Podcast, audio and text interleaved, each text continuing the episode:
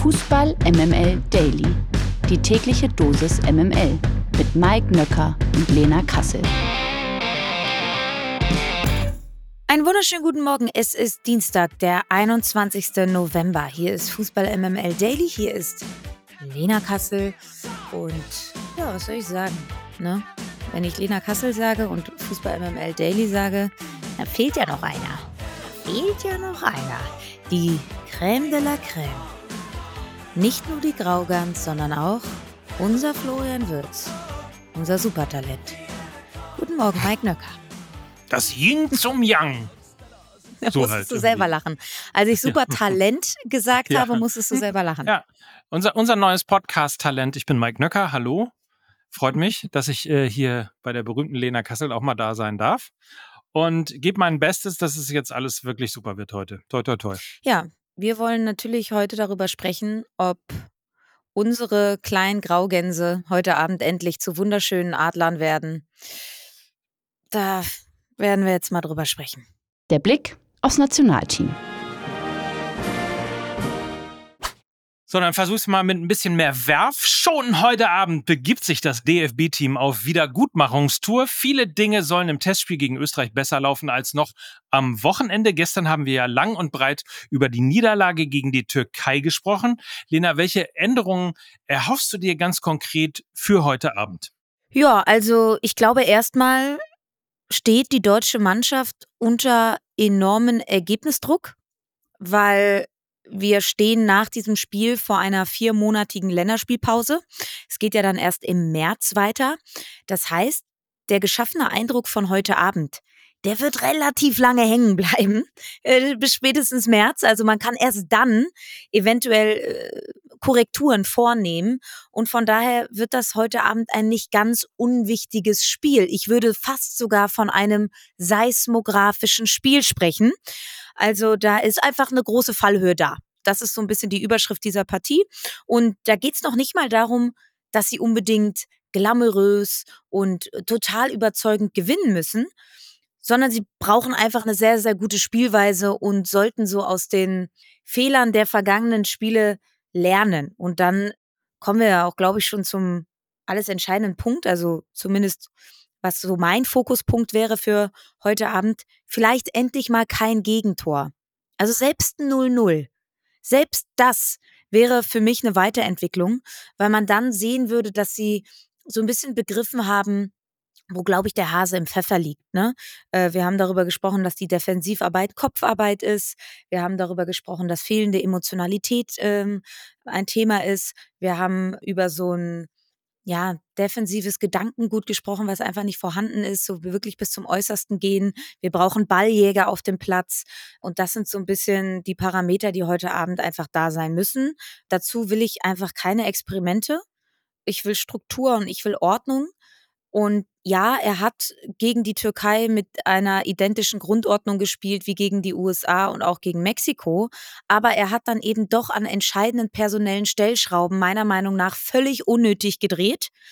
Also äh, ob Havertz jetzt heute Abend ähm, wieder spielt auf dieser Linksverteidigerposition, wissen wir nicht. Ich sage aber auch ganz ehrlich, eigentlich müsste er jetzt ihn wieder da spielen lassen, um auch das Narrativ aufrechtzuerhalten, was er ja selber gebaut hat, in dem Sinne, dass er ihm eine Weltklasse-Leistung attestiert hat. Und wenn wir dann über das Leistungsprinzip sprechen, dann muss er ihn natürlich heute Abend auch wieder auf dieser Linksverteidigerposition eigentlich aufstellen. Jetzt hat er aber in der Pressekonferenz, Julian Nagelsmann, schon zurückgerudert und hat gesagt, er wisse nicht, ob äh, Kai Havertz da heute Abend wieder spielen würde, denn er hätte ja so ein hohes Laufpensum gegen die Türkei gehabt. Und da denke ich mir so, hä? Also, das heißt, du wirst da jetzt schon wieder wen anders aufstellen? Und so kann sich halt nichts festigen. Also, das ist wirklich, glaube ich, auch äh, so der zweite Aspekt zu diesem mangelnden Defensivverhalten. Einfach, dass du ständig irgendwie personell doch noch was änderst, selbst wenn es nur Nuancen sind. Ich würde das bleiben lassen.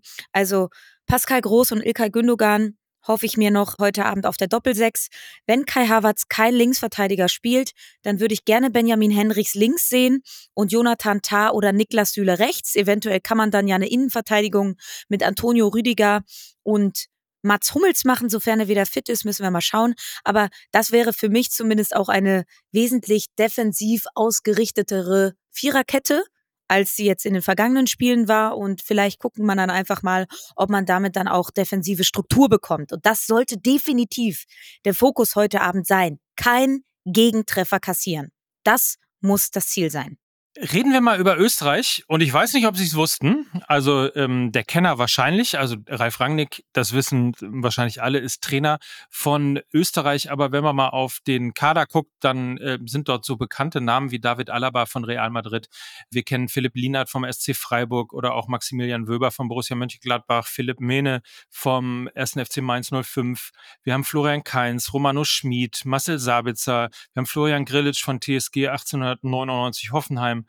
Christoph Baumgartner von RB Leipzig, Sava Schlager, Konrad Leimer, Marco Arnautovic, Michael Gregoritsch, alles bekannte Spieler, Sasa Kalajdzic. Daran kann man doch ablesen mittlerweile, dass Österreich schon eher auch zu den Top-Teams in Europa gehört, oder? Sie haben auf jeden Fall wesentlich mehr Qualität im Kader als die Türken. Ist ja so ein bisschen Bundesliga 2.0, ne? Du hast es ja vorgelesen. Also da wird noch eine ganze Schippe draufkommen im Gegensatz zum Spiel am Samstagabend. Die Österreicher, die befinden sich on top auch noch im Gegensatz zur deutschen Nationalmannschaft im absoluten Erfolgsflow. Sie haben nur ein Spiel der letzten zehn Partien verloren und zwar gegen Belgien ähm, haben in diesen zehn Partien aber wirklich auch nicht gegen Laufkundschaft gespielt, sondern unter anderem gegen Italien gewonnen, gegen Schweden gewonnen und auch einen Punkt gegen Belgien geholt. Also das ist eine richtig, richtig gute Mannschaft mit auch einem richtig guten Coach. Rangnick ist ein Taktikfuchs. Er kennt Julian Nagelsmann aus Hoffenheim und Leipzig, war ja auch sein ganz persönlicher Förderer. Er weiß also ganz genau, was ihn da erwartet. Er wird die Schwächen des deutschen Spiels genau analysiert haben. Ich vermute, dass er die Deutschen kommen lassen wird, um dann schnell zu kontern, weil die Tiefenstaffelung bei der deutschen Nationalmannschaft durch eben den fehlenden positionstreuen Sechser und die eher offensiv ausgerichteten Außenverteidiger wieder selten gut ist. Und da, glaube ich, hat Österreich alle Mittel, um den Deutschen richtig, richtig weh zu tun. Und eben auch mit Ralf Rangnick jemanden an der Seitenlinie, der das dann auch weiß, auszunutzen. Also das wird ein höchst kompliziertes Spiel das um 20.45 Uhr angepfiffen wird. Das ZDF überträgt live. Und wen es noch interessiert von gestern, gab es ein bisschen EM-Qualifikation. Auch Nordmazedonien beispielsweise spielte 1 zu 1 gegen England. Sensationell. Ukraine und Italien trennen sich 0 zu 0. Tschechien beispielsweise besiegt Moldawien 3 zu 0. Nordirland, Dänemark mit 2 zu 0. San Marino unterliegt Finnland nur knapp mit 1 zu 2. Slowenien, Kasachstan 2 zu 1 und so weiter und so fort. Also Hast du die Italiener schon gesagt? Hast du die ja, Italiener? 0 -0. Die Italiener. Habe ich gesagt, 0-0 ja, gegen damit, Ukraine. Da, ja, aber damit buchen sie doch das EM-Ticket. Hallo, das ist ja, ja was Besonderes. Gratulation. So, entschuldige. War ja lange, ja, auch, auf der, war ja lange auch auf der Kippe. Können wir uns doch ja. freuen. Die Niederländer sind dabei, die Italiener sind dabei. Das ist doch wieder meine Europameisterschaft. MML International. Und das ist wirklich eine bittere Nachricht, denn Spaniens Youngster Gavi hat sich einen Kreuzbandriss zugezogen und wird monatelang ausfallen. Damit wird der 19-Jährige wahrscheinlich auch die Euro im kommenden Jahr verpassen. Der Spieler des FC Barcelona hatte im EM-Qualifikationsspiel gegen Georgien am Sonntag das Feld in der 26. Minute unter Tränen verlassen müssen. Der starke Techniker zählt zu den Schlüsselspielern im Kader der Spanier. Spaniens Nationaltrainer Luis de la Fuente berichtete nach dem Spiel von einer Stimmung wie auf einer Beerdigung, die in der Kabine geherrscht habe. Und das kann man natürlich total nachvollziehen. Richtig. Vor allen Dingen, ja, mit 19 Jahren dann so eine schwere Knieverletzung. Ja, das ist teilweise schon ähm, der Beginn für nicht so schöne Tage, wenn du so jung so eine schwere Knieverletzung hast. Und ja, ey, wir wünschen ihm gute Besserung. Das ist richtig, richtig bitter. Auf jeden Fall. Die Lage der Liga. Jetzt werden wir mal ein bisschen positiver an diesem Dienstag. Reicht ja jetzt auch. Thorsten Lieberknecht ist nämlich gut zwei Wochen nach dem Schlaganfall seiner Frau auf den Trainingsplatz zurückgekehrt. Der Trainer hatte sich unmittelbar nach der Diagnose seiner Frau Simone in Absprache mit dem Club zurückgezogen. In seiner Abwesenheit hatte Darmstadt vor der Länderspielpause mit Co-Trainer Ovid Hayu an der Seitenlinie 0-0 gegen Mainz gespielt. Lieberknecht wird nun am kommenden Samstag beim SC Freiburg wohl wieder übernehmen. Und das freut uns natürlich sehr. Gewinner des Tages. Genau wie das hier nach seinem Sieg über den Krebs kehrt Stefan Leiner bei Borussia Mönchengladbach wieder ins Training zurück. Das teilte die Borussia gestern gut vier Monate nach der Bekanntgabe von Leiners Erkrankung an Lymphknotenkrebs mit. Der Rechtsverteidiger werde nach Abschluss einer obligatorischen Leistungsdiagnostik ab dieser Woche Schritt für Schritt ins Mannschaftstraining teilintegriert. So hieß es jedenfalls in der Presseerklärung der Fohlen. Ein Schuss, ein Tor, die Werbung. Wir begrüßen einen alten Bekannten, nämlich Jobrad. Hello again, sc.jobrad.org. Das ist eure Adresse für Nachhaltigkeit, für Mobilität, für Fahrräder, Lena, für, für einfach individuell, ich sag mal, die Mobilitätswende selber zu machen. Ja, und vielleicht ist dem einen oder anderen Jobrad auch schon mal ins Auge gesprungen, denn Jobrad ist Hauptsponsor des SC Freiburg. Also zwei Freiburger Originale sind da zusammengekommen und sind schon lange Profis in Sachen Nachhaltigkeit. Und du kannst dir bei Jobrad eben dein Traumrad als Dienstrad aussuchen und dabei äh, echtes Geld sparen. Alle Infos findest du bei deinem Arbeitgeber oder eben auf sc.jobrad.org org und ich sag mal so, du kannst dann eben dieses Jobrad aber nicht nur auf dem Weg zur Arbeit nutzen, nein, du kannst es natürlich auch in deiner Freizeit nutzen.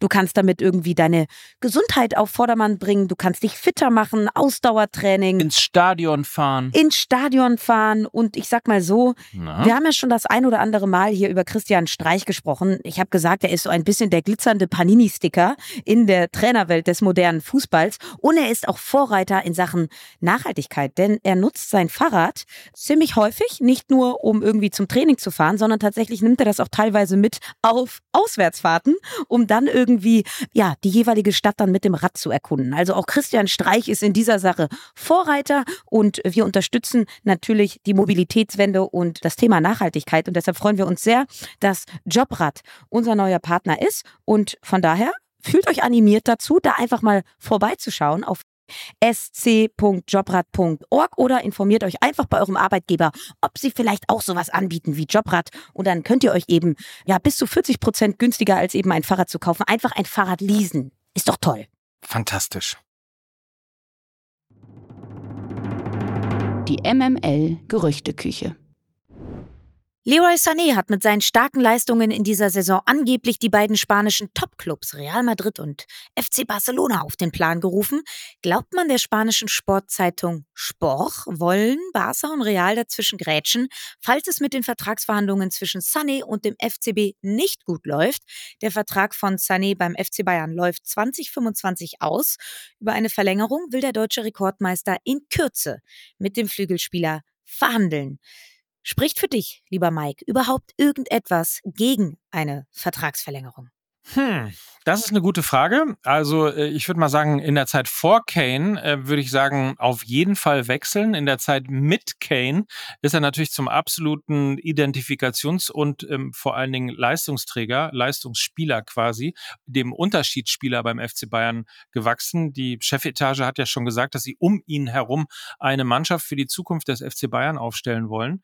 Ich äh, persönlich fremdel ja immer noch, das habe ich von Anfang an getan, was das Thema Sané, den ich wirklich äh, fantastisch finde als Fußballer, aber auch fantastisch finde als Figur, als besonderer, als Ausnahmespieler, als einer dieser Stars, für die sich eben auch Kids ein Trikot kaufen und die sie eben sehr, sehr besonders finden und der möglicherweise auch in diesen ganzen Messi und Ronaldo und dem Persönlichkeitswahn von Spielern eben eine große, große Chance hat, sich irgendwo da zwischen den Mbappés ähm, und den Neymars dieser Welt eben zu positionieren. Insofern weiß ich immer nicht so richtig und genau, ob das beim FC Bayern geht, ob das da überhaupt gewünscht ist, wenn es da eben so Ausnahmespieler gibt, die halt auch wirklich Stars, Stars sind, internationale Stars sind. Ich habe immer das Gefühl gehabt, der kann sich im Ausland äh, besser als das entwickeln als beim FC Bayern. Aber ohne Frage, ähm, der FC Bayern wäre doof, wenn er nicht alles daran setzen würde, mit Sané zu verlängern. Oder siehst du das anders, Lena Kassel? Ach, soll ich dazu jetzt noch was sagen? Also du hast es doch so möchtest. schön ausgeführt. Hast du? Hab ich schon? So okay. ausgeführt. Ich würde nur noch, ich würde nur kurz noch anmerken, als kleine Randnotiz, er ist 27, er ist, befindet sich gerade in seiner absoluten Prime, ja, wenn er nochmal zu einem großen anderen Verein wechseln wollen würde in seiner Karriere um es nochmal allen zu zeigen, um vielleicht nochmal international so richtig auf sich aufmerksam zu machen, dann wäre das jetzt der Zeitpunkt. Und vermutlich wird er woanders, Richtung Premier League, Richtung La Liga, keine Ahnung, auch nochmal ein bisschen mehr Scheinchen verdienen als beim FC Bayern. Und von daher ist es eben jetzt die Zeit mit 27, wo er sich entscheiden muss. Bleibt er jetzt beim FC Bayern oder beginnt er nochmal ein großes neues Abenteuer? Und das wird sicherlich auch in seinem Kopf eine Rolle spielen, weil die Zeit ist jetzt eben dafür da. Ich habe eine ganz kurze ähm, technische Frage, Lena Kassel. Hm. Er befindet sich in seiner absoluten Prime. Gilt das schon als Schleichwerbung? Apropos, nächste Woche äh, Dienstag wieder Ja, Prime ja, Video. schon Okay, Schon klar, tschüss. schon klar. Tschüssi. Das News Update aus der MML-Redaktion. Ex-Bundestrainerin Martina Voss-Ticklenburg hat knapp zwei Wochen nach der Trennung vom DFB Fehler eingeräumt und Einblicke in ihre Erkrankung gegeben. Zitat, mir ging es nicht gut, mir ging es vor der WM schon nicht gut, ich war krank und ich wusste auch nicht, wie lang geht dieser Prozess. Ich habe gemerkt, ich muss jetzt nur für mich da sein und das habe ich versucht. Voss Tecklenburg berichtete in einem Interview mit dem ZDF unter anderem von Druck auf der Brust, Panikattacken und Schlaflosigkeit. Nach einem Gespräch mit ihrem Mann sei sie quasi, Zitat, komplett zusammengebrochen. Natürlich habe sie Fehler gemacht, aber dafür habe sie ein Stück weit sowohl mit ihrer gesundheitlichen Problematik als auch medial den Preis bezahlen müssen, so die 55-Jährige. Was denkst du, Lena? Ähm, wir haben viel auch über ähm, die Art und Weise gesprochen nach dem Turnier. Ähm, rückt dieses Interview die gesamte Situation um die Ex-Bundestrainerin jetzt ein bisschen in ein anderes Licht? Für mich nicht. Für mich hat dieses Interview einfach gezeigt, auch wie zerrissen sie war. Ich glaube, sie wollte es irgendwie ähm, und deshalb war das alles so die ganze Kommunikation auch wie so ein Eiertanz. Also sie wollte eigentlich weitermachen, hat sie sich ja dann auch eigentlich schon dafür entschieden und hat dann aber gemerkt, dass ihr Körper einfach absolut nicht mitgemacht hat und eventuell auch ihre mentale Gesundheit nicht mitgemacht hat. Sie stand einfach, glaube ich, die letzten Monate extremst unter Druck. Sie hat super viele mediale Termine wahrgenommen, war ja auf jedweder Veranstaltung, hat überall ihr Gesicht in die Kamera gehalten, war die repräsentative Figur, wenn es um das Thema ja, Frauen äh, beim DFB ging und da war, da war sie halt einfach immer zur Stelle und ich kann mir das extrem, ja, gut vorstellen, unter wie viel Druck sie gestanden haben muss. Und da sollte man auch wirklich auf seinen Körper hören.